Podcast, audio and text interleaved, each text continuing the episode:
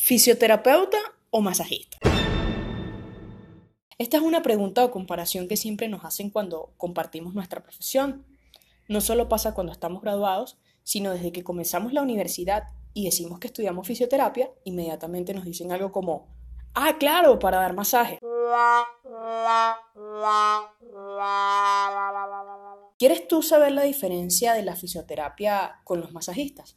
Pues te invito a que disfrutes este material. En principio, ¿sabías qué es la fisioterapia? Podemos definirla como una profesión del área de la salud, de libre ejercicio, con formación y educación universitaria. Su objetivo principal es el estudio, la valoración funcional, comprensión y manejo del movimiento del cuerpo humano como elemento esencial de la salud y el bienestar del individuo. Sus acciones están orientadas a la investigación, promoción, prevención, habilitación y rehabilitación con el fin de recuperar al máximo posible las funciones de las personas, mejorar su calidad de vida y contribuir con el desarrollo social.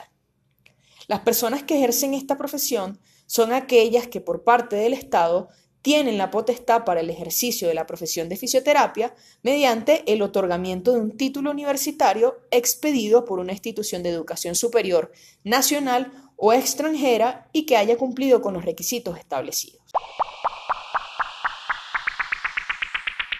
Es importante tomar en cuenta que por ser una profesión del área de la salud, se deben tomar las medidas y ser capaces de favorecer en el bienestar de las personas.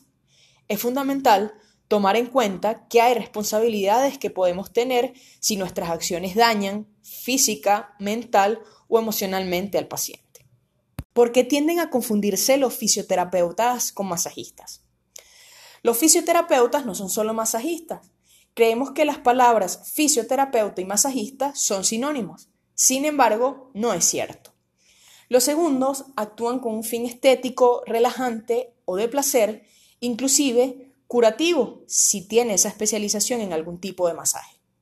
La fisioterapia solo se emplea cuando tenemos algún tipo de alteración del movimiento que puede desencadenar sintomatologías dolorosas, inflamatorias, aumento de volumen en la zona, entre otras. La confusión aparece porque en la fisioterapia existen diferentes técnicas manuales empleadas por los terapeutas con sus manos, herramienta principal en nuestra profesión.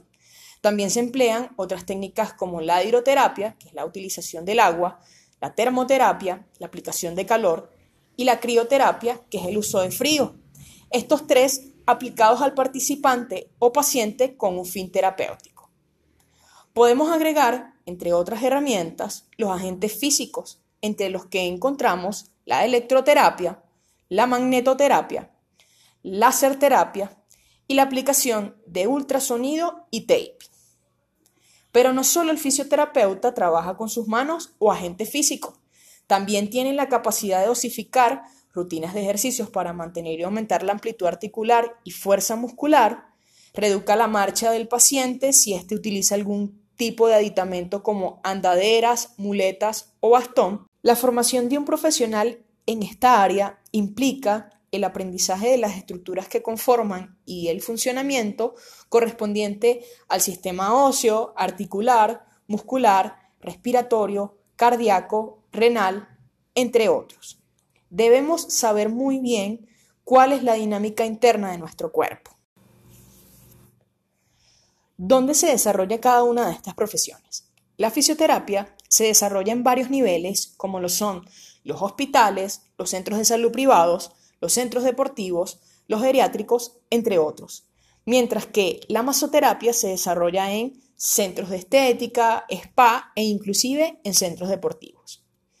¿Cuál es la formación necesaria para cada una de las profesiones? La fisioterapia debe tener un aval universitario, al contrario de la masoterapia que puede ser realizado en escuelas técnicas, cursos y o talleres. Actualmente existen cursos que te acreditan como auxiliar de fisioterapia, pero se debe comprender que las acciones de un auxiliar es de dar apoyo y colaboración para un mejor manejo de los pacientes, nunca para la atención directa del mismo. Ahora que ya sabes la diferencia, entonces, ¿cuál de los dos necesitas más en este momento? ¿Un fisioterapeuta o un masajista? Si te gustó este material, te invito a que lo compartas con tus colegas, estudiantes, compañeros de clase, familiares y que obviamente continúes investigando. Recuerda siempre, caerse está permitido, levantarse es obligatorio.